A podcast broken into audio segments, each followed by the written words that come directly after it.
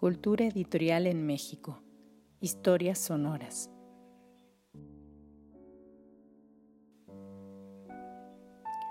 Cultura editorial en México. Historias sonoras es un proyecto académico concebido y coordinado por Marina Garone Gravier, investigadora del Instituto de Investigaciones Bibliográficas de la Universidad Nacional Autónoma de México y cuenta con la colaboración y asistencia de Gabriela Silva y Fernanda Sosa en la organización, lectura y edición de contenidos.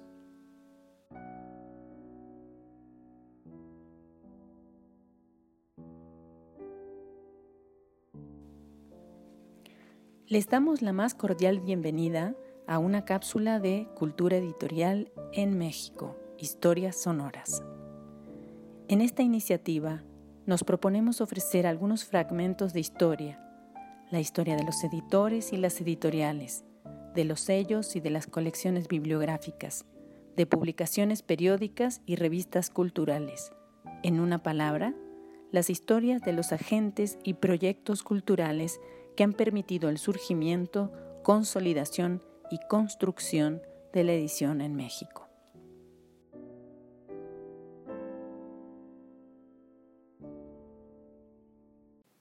Panorama de editoriales artesanales en México. Segunda parte. La edición en México actualmente. En el México actual, la labor editorial se puede clasificar, grosso modo, en la producción institucional y la de la iniciativa privada. Entre los primeros se cuentan todos los documentos impresos o digitales elaborados bajo la coordinación o financiamiento de las instituciones, el Estado con todas sus dependencias y su producción, y las universidades, que como generadoras de conocimiento producen para uso interno y para la difusión externa. Por su parte, la empresa editorial común evolucionó bajo el modelo capitalista, el cual permitió a algunos crecer exponencialmente al margen de la mayoría. En la actualidad, se pueden identificar cuatro tipos de proyectos en la edición privada mexicana. Uno, Las empresas extranjeras, conglomerados transnacionales que se instalaron en el territorio nacional, como Grupo Planeta o Penguin Random House. 2. Aquellos proyectos que aterrizaron en el país con capital extranjero, pero se constituyeron como empresas mexicanas, como Editorial Era, Joaquín Mortiz o Sexto Piso. 3. Las empresas nacionales como Editorial Castillo, Grupo Editorial Patria, Fernández Editores o Siglo XXI. Y 4. El modelo constituido por una pléyade de pequeños emprendimientos cuyas características, como su nivel de producción y de venta, las difumina entre la numeralia. Como parte de esta polarización, ha funcionado la etiqueta de los independientes, en cuestiones de marketing editorial, porque permite agrupar y definir proyectos que antes eran sombras y nombres difusos. Aquella etiqueta incluye libros y editores que voluntaria o condicionadamente escapan a los principales espacios de comercialización, sus sellos, autores y librerías. Es, sobre todo, un término que responde a una postura ética y estética respecto de los recursos y el financiamiento. Sin embargo, esta misma autodefinición, que proclama la independencia, resulta problemática para su análisis sociohistórico, pues en un contexto macro no existe tal. En realidad, cada uno de los esfuerzos participa, de acuerdo con su tamaño y capacidad económica, de un modelo interdependiente en el sistema de las industrias culturales. Las hay grandes, medianas y pequeñas, lo que se relaciona directamente con su capacidad de adquisición de contenidos, la cantidad y calidad de la producción y la posibilidad de distribuir y tener presencia en puntos de venta. Por ello, plantear una contraposición entre grupos editoriales y las editoriales independientes parecería un poco apresurado, pues no se puede echar en el mismo saco ni a unas ni a otras, ya que en general son radicalmente heterogéneas. Asimismo, la industria editorial observa a sus participantes, sobre todo con base en su capacidad económica y el tamaño de su producción, sea esta reflejada en tirajes, tamaño del personal involucrado, puntos de venta o en facturación anual. Bajo la clasificación de pequeña edición, se engloba toda una serie de emprendimientos que coinciden en tamaño y que comulgan un catálogo de estrategias de acción concretas. Una perspectiva inmediata y reduccionista como esta condiciona el campo a una realidad bidimensional entre grandes y pequeñas editoriales, donde la labor de un puñado de empresas se pone en evidencia por los capitales que mueven, mientras la mayoría de las pequeñas son intermitentes, efímeras, casi invisibles.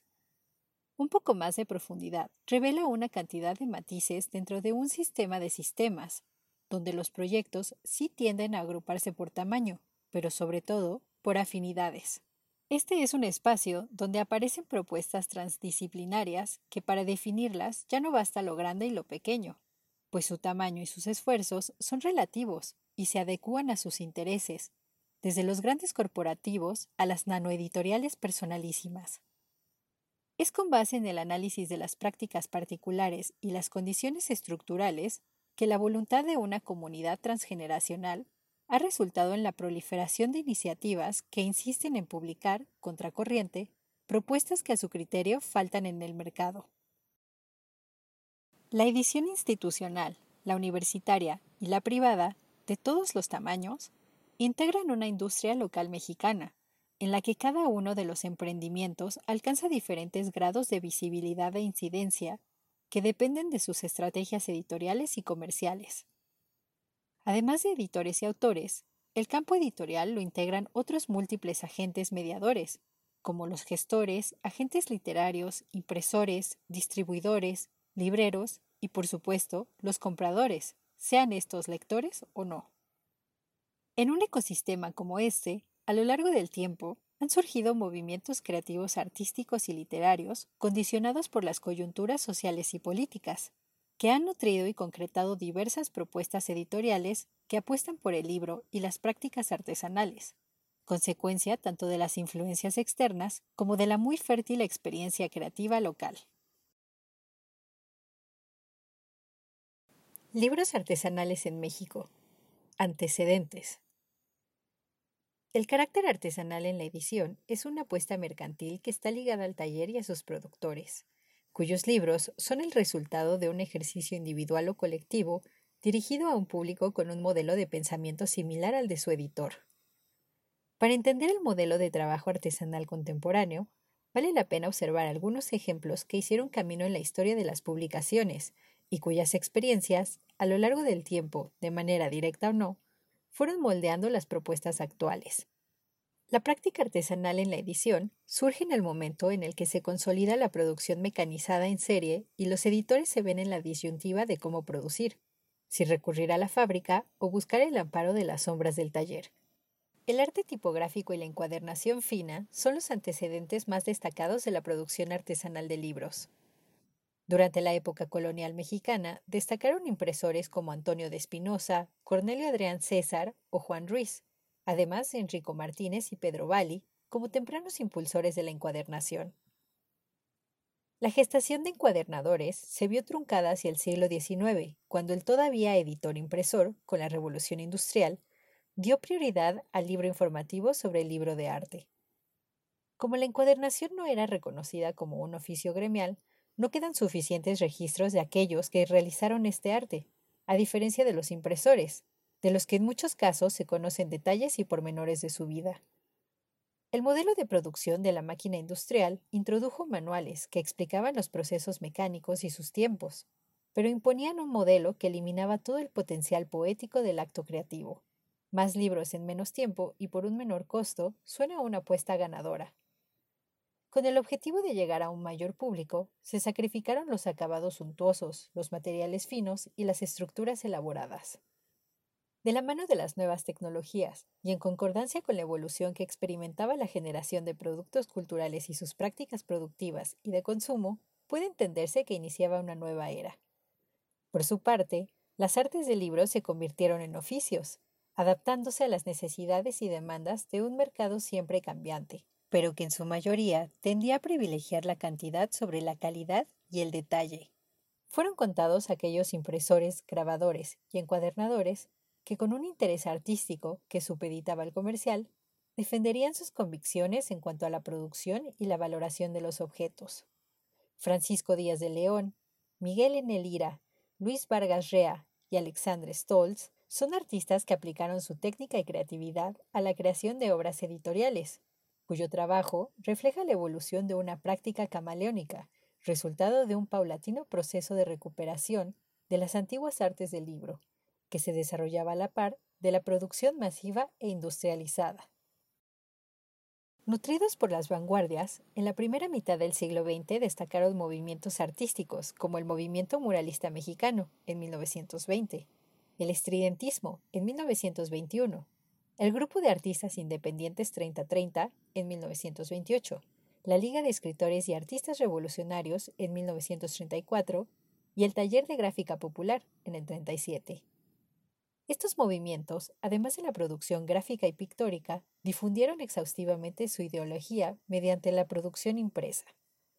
Gradualmente, en algunos sectores, el sentimiento nacionalista permeó la producción cultural, gráfica y literaria, e incorporó motivos, objetos y materiales del México tradicional. Contados libros optaron por el uso de soportes como el papel amate o textiles bordados con iconografía indígena. Aquel sincretismo, sumado al trabajo colaborativo entre escritores, editores y artistas plásticos, permitió la experimentación con géneros y soportes, que dio paso, por ejemplo, a la conglomeración de importantes grupos de escritores, como el Ateneo de la Juventud a inicios del siglo, los contemporáneos en la primera mitad del siglo XX, la generación de medio siglo, una suerte de bisagra entre las generaciones anteriores y la generación de la onda y el crack en la segunda mitad.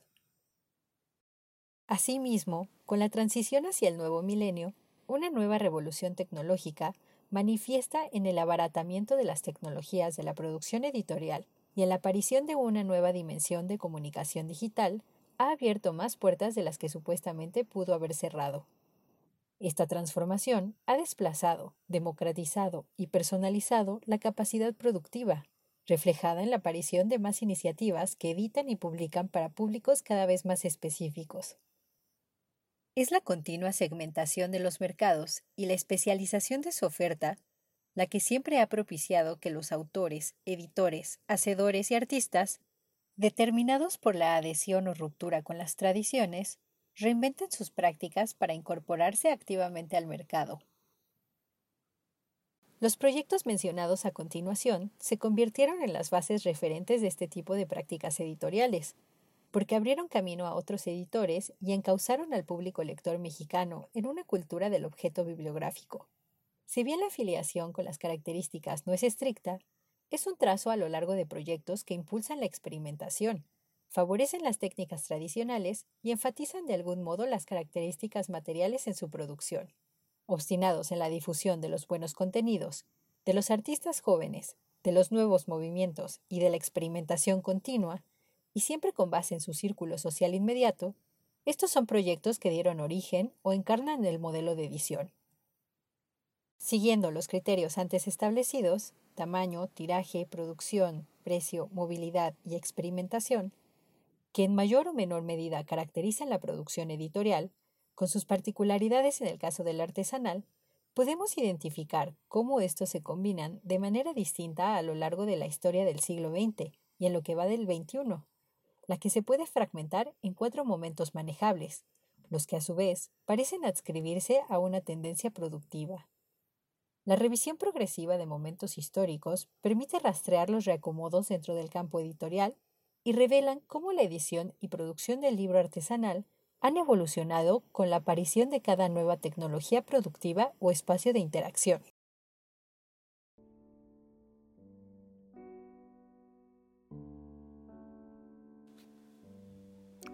Expresamos nuestra gratitud a los investigadores y profesionales del mundo del libro y la edición por la elaboración de los textos de estas cápsulas. También agradecemos a la Secretaría de Cultura de México y a la Fundación para las Letras Mexicanas. Entre 2018 y 2019, ambas instituciones patrocinaron la iniciativa Cultura Editorial de la Literatura en México, CELITMEX, en la que participó activamente Jorge Mendoza. De aquella iniciativa deriva una parte de los contenidos empleados en este nuevo proyecto. los invitamos a escuchar nuevas cápsulas de cultura editorial en México, historias sonoras. Gracias por su atención.